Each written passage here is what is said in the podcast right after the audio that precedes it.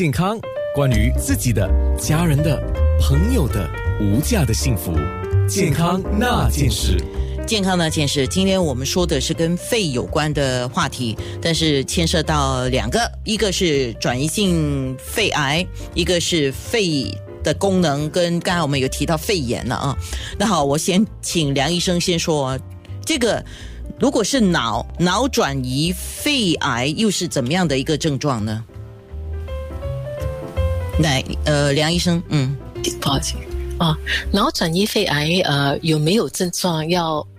首先要看那个呃脑转移病灶的大小啊，还有数量。如果说嗯，如果说它病灶都是非常小的，那么有的时候是完全没有症状。那么如果说它处于关键的位置，或者是比较呃呃尺寸比较大的话呢，那么一般上周边都会有一点水肿。那么当周边有水肿的时候，它会升高这个呃头颅内的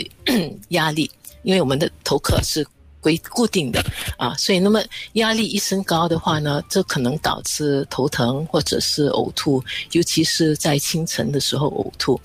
那么肿瘤本身呢，也可能嗯。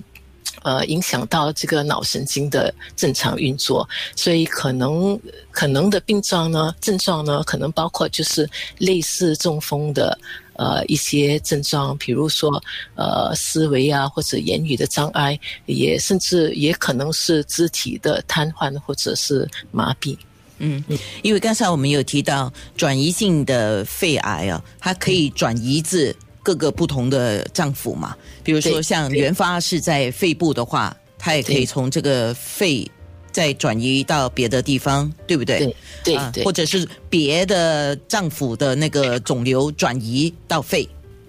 嗯，也有可能是。对，那脑的这个肺癌转移是不是最严重的？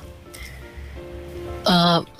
呃，也可以说是，也可以说不是啊。那么很很多年前呢，就是我我当学徒的时候，那个时候因为呃没有非常有效的药，所以脑转移呢，也就是说非用放疗不可。那么呃，一般上脑转肺癌脑转移的病人呢，他们的存活期大约都是几个月的时间啊，不超过一年。呃，可是近年来因为呃，我们现在的我们现在比较了解肺癌，那么比较了解肺癌呢，也知道就是有某一些肺癌呢，它呃癌细胞里面有基因突变，那么这些基因突变呢，我们可以有有非常有效的药去抑制它。那么这些药呢，跟呃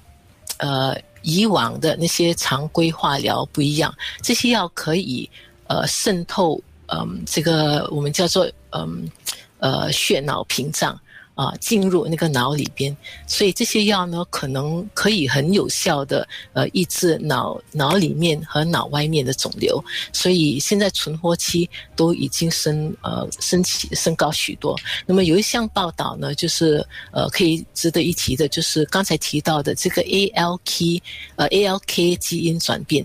呃如果说得的是这种瘤，那么。它相应的靶向药呢，呃，用了之后，它存活存活率可以是以年计算的，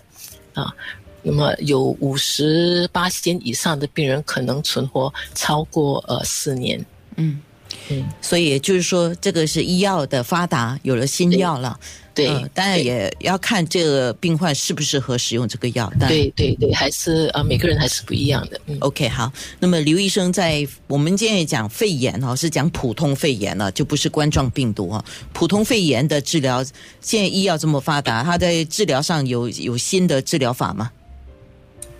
呃，就是新冠病，你是在说新冠吗？呃，还是？OK，新冠或者是就是 COVID and 呃不同的就普通的肺炎都可以讲。普通的肺炎，我们就是病呃细菌的话都是用抗生素啊。OK，那抗生素是我们尤其在住院的时候可以注射性的抗生素是比较强的那些，我们的选择性现在都很多。呃，所以呃大部分的肺炎其实我们都有蛮蛮有信心的，就算非常严重的话，我们也蛮有信心就是可以帮助到病人。嗯，当然也要看病人本身的体质，就是有些非常老的九十几岁啊，或者他本身有很多的并发症，呃有心脏病啊，或者肾病啊，或者之类之类的。那他们如果得到肺炎的话，他们的死亡率肯定会比普通人像你跟我之类高，我们这样高很多。嗯，呃，所以你看到就是每天政府在报的那个新冠的那个那个那个数字，死亡的数字都是比较老的病人，嗯而且他们大多数都是有其他的那个呃病那个九那九级这样子存在，就是长长期有一些病症了。